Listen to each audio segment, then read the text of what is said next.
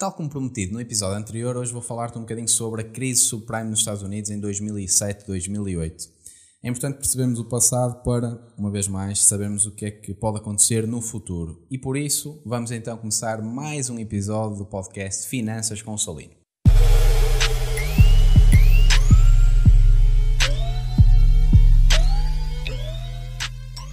Olá, meu nome é Sérgio Salino e este é o Finanças com Salino, um podcast sobre literacia financeira que trago para ti todas as semanas. Ou seja, o meu objetivo é trazer-te conteúdo, trazer-te informação, para que tu possas aumentar a tua literacia financeira e, consequentemente, tomar melhores decisões do ponto de vista de investimentos.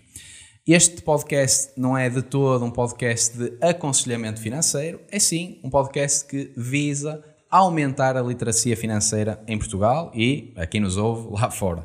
Portanto, vou falar-te hoje sobre a crise subprime nos Estados Unidos, porque Primeiro, é um tema que me parece relevante trazer, principalmente nos dias de hoje, em que acredito que existam várias questões, existam várias opiniões e começam a surgir algumas opiniões neste sentido de existir uma bolha. Aliás, ao longo do tempo existem várias opiniões a esse nível. É, é quase impossível acertar quando é que a bolha vai rebentar, mas Hoje o objetivo é dar-te informação a este nível. Portanto, em 2007, 2008, mas não apenas nesse ano, portanto, isto foi um processo contínuo alimentado ao longo do tempo, deu-se a crise subprime nos Estados Unidos. Porquê é que isto surgiu? Portanto, surgiu sobretudo porque existia um sonho americano, que era o sonho americano de ter casa. Portanto, todos os habitantes queriam ter casa e os bancos, alimentando o sonho americano, iam dando crédito sem fazer análise de risco. Esse crédito era concedido a qualquer pessoa e, ao longo do tempo, alguns bancos, algumas financeiras, existem dois, duas instituições que eu gostava que tu conhecesses um bocadinho melhor, que, foram Fannie Mae e Freddie Mac, foram criando alguns conceitos e algumas, um, algumas, alguns instrumentos financeiros que ficaram conhecidos neste mercado. E esses conceitos ou termos que gostava de partilhar contigo são os MBS, Mortgage Backed Securities.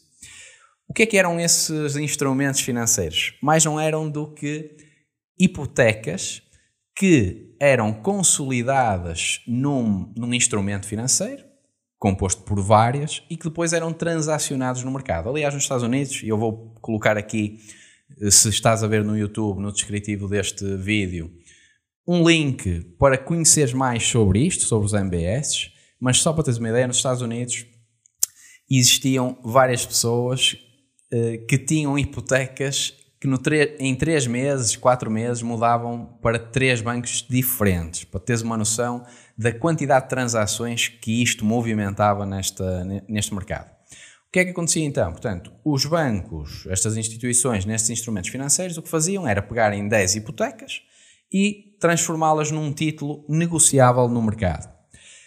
O que é que começou a acontecer? Portanto, até o momento em que o mercado tinha dinheiro e que as pessoas conseguiam honrar os seus compromissos, esses valores de dívida bancária eram amortizados. Mas começou a chegar uma altura em que o dinheiro deixava de chegar e algumas pessoas começaram a entrar em default, ou seja, começaram a entrar em insolvência e a deixar de pagar os seus créditos.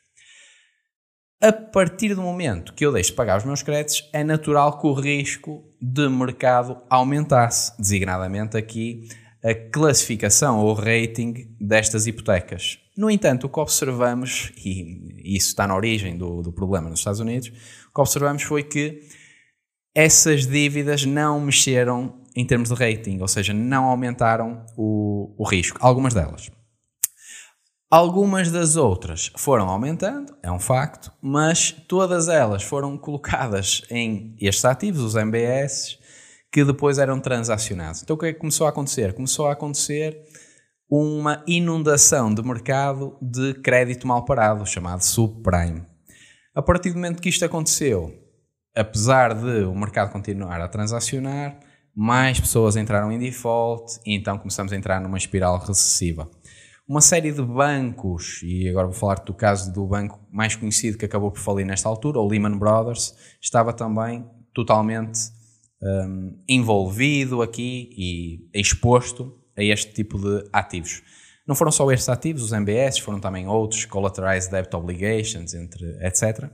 Mas o, o, que verificamos é que numa altura em que o mercado está completamente em alta e que existe cada vez mais dinheiro, começam a surgir instrumentos financeiros que resultam da engenharia financeira para gerar mais dinheiro e quando isso acontece, então há um risco ainda, ainda maior.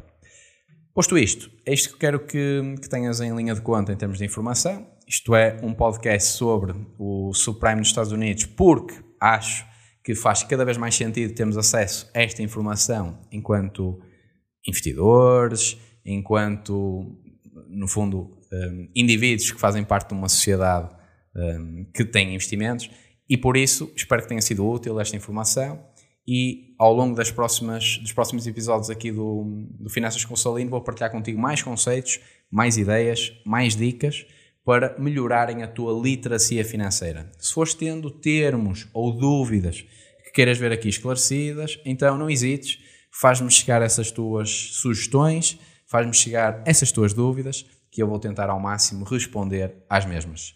Posto isto, resta-me despedir-me e vemo-nos no próximo episódio do podcast Finanças com Salino.